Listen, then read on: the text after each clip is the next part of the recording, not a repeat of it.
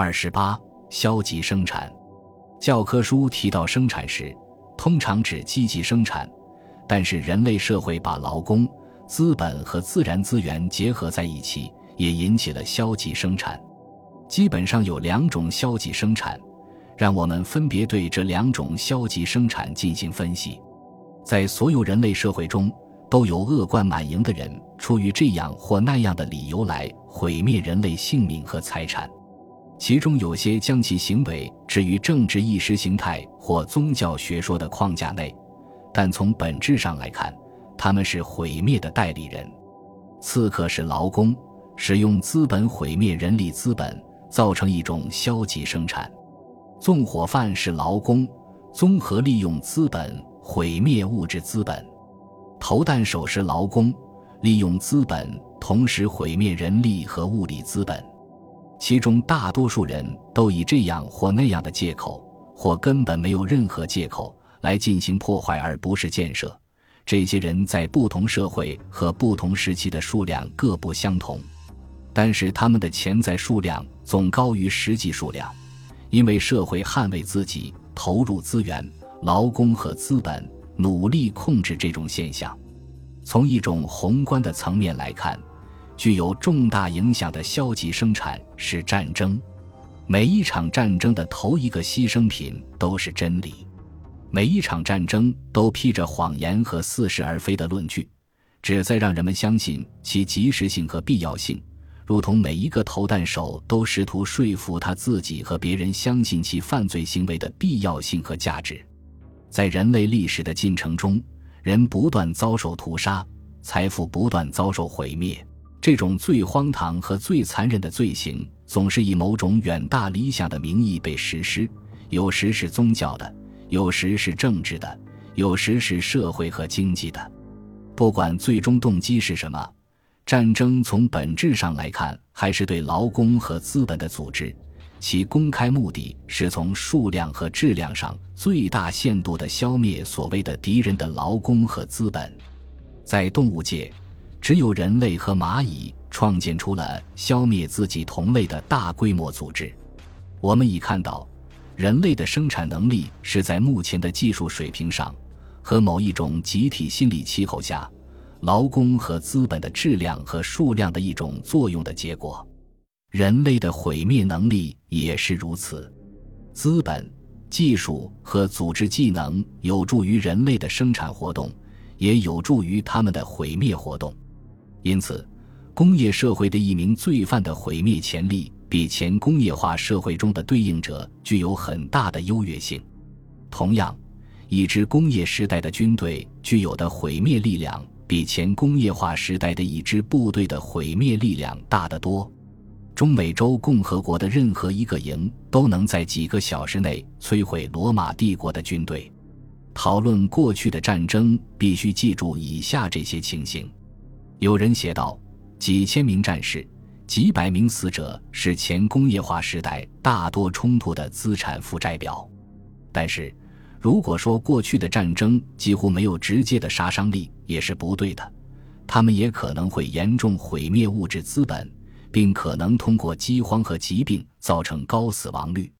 行进中的军队杀死或没收牲畜，烧毁或没收食品储备，毁坏房屋。”磨坊、粮仓和其他农业建筑，由于过去的军队对农村造成了最严重的破坏，相关的以农业为主导的社会经济结构基础受到了重创。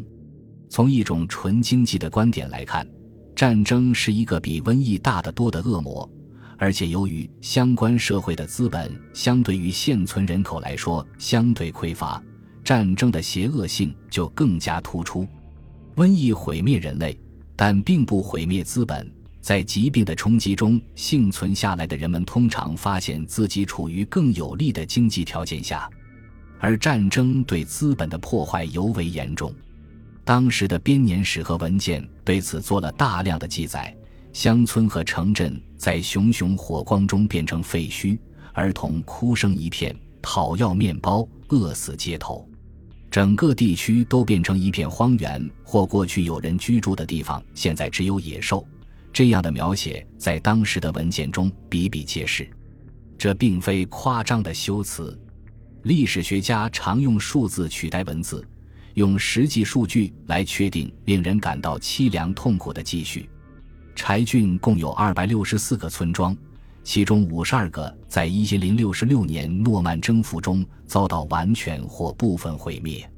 到一零七十年。由于征服者威廉一世在1069至1070年的战役，这一数据上升至162个。大约在14世纪中叶，卷入百年战争的军队毁坏了利斯修道院的全部财产以及很多其他财物。在这一次掠劫十五年过后，即1384年，其不动产处于下列状况：15世纪初，在上普罗旺斯的茹尔当堡。属于耶路撒冷圣约翰爵士团的三百四十六英亩肥沃可耕地中，有三百三十六英亩被荒废，一个一百七十八英亩的葡萄园被完全摧毁。在格朗布瓦，一座七十四英亩的葡萄园被摧毁，一片六百一十八英亩的可耕地的大部分被废弃。蒙特古特过去有一座美丽的农场，现在既没有一个男人。也没有一个女人，连一只鸡也没有。百年战争中的各种战役对法国北方贸易额的影响，反映在巴黎和古讷伊港的通行费收入的戏剧性波动中。在三十年战争期间的萨尔堡，如表三点七所示，牲畜遭受了巨大的浩劫。这样的破坏具有极大的灾难性，因为可利用资源和生产力通常不会得到迅速恢复。人性的邪恶是某些形式的消极生产的根源，无知和自私是其他弊病的根源。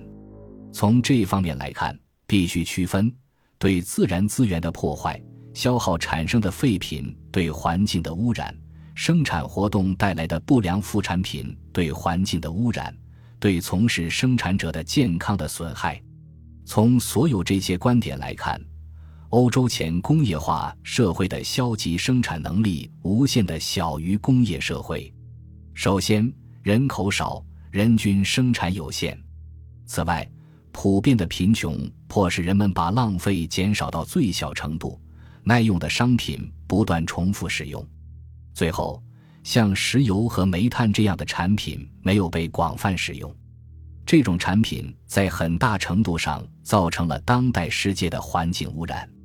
这种认识是一位经济史学家最近断言，但不幸的是，在前工业化时期的欧洲，情况并不那么乐观。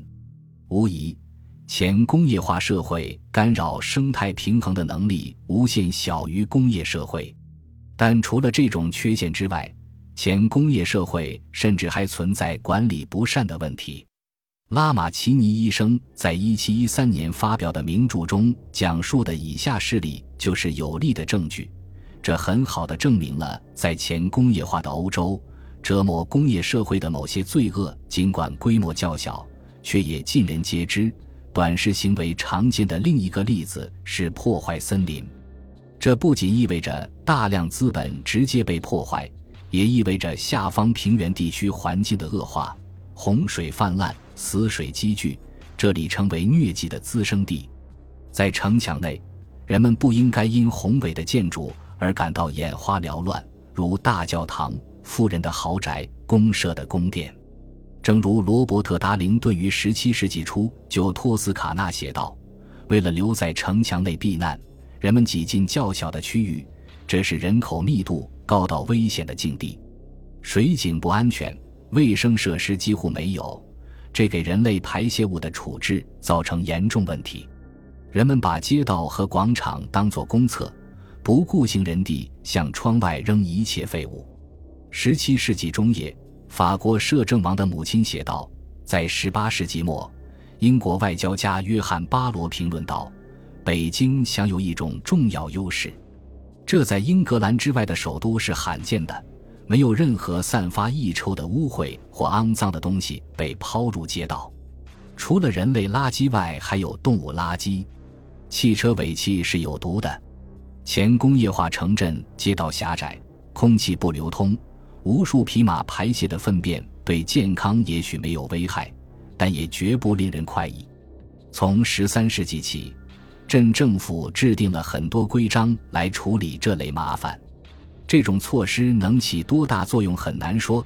禁令和威胁循环往复，这一事实说明，人们对法令并不很在乎，对惩罚的执行并不够严格。市政当局也偶尔采取积极措施。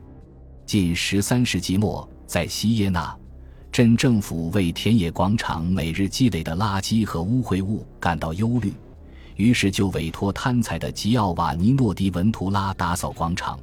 他养了一头母猪和四头小猪，可以吃掉广场上丰富的垃圾。甚至交通堵塞也不是一个新问题。在十四世纪初，交通在佛罗伦萨变得如此拥堵。以至于一千三百二十二至一千三百二十五届人民议会立法规定，星期六禁止运载木材的货运马车在市中心通行。随着十五世纪的到来，英格兰的煤炭使用增加，起先用于家庭，随后又用于工业，这为工业革命，但也为污染问题打开了大门。到十七世纪，那位杰出的内科医生托马斯·西德纳姆建议居住在乡村。因为镇上的空中充满了蒸汽。一六六一年，约翰·伊夫林写了他著名的小册子《伦敦雾霾纪实》，其中除了其他问题外，人们还读到很多活动不仅损害环境，也损害参与活动的人。工业医学的创始人是博洛尼亚的伯纳迪诺·拉马奇尼，他于一六八二至一七零零年在摩德纳大学。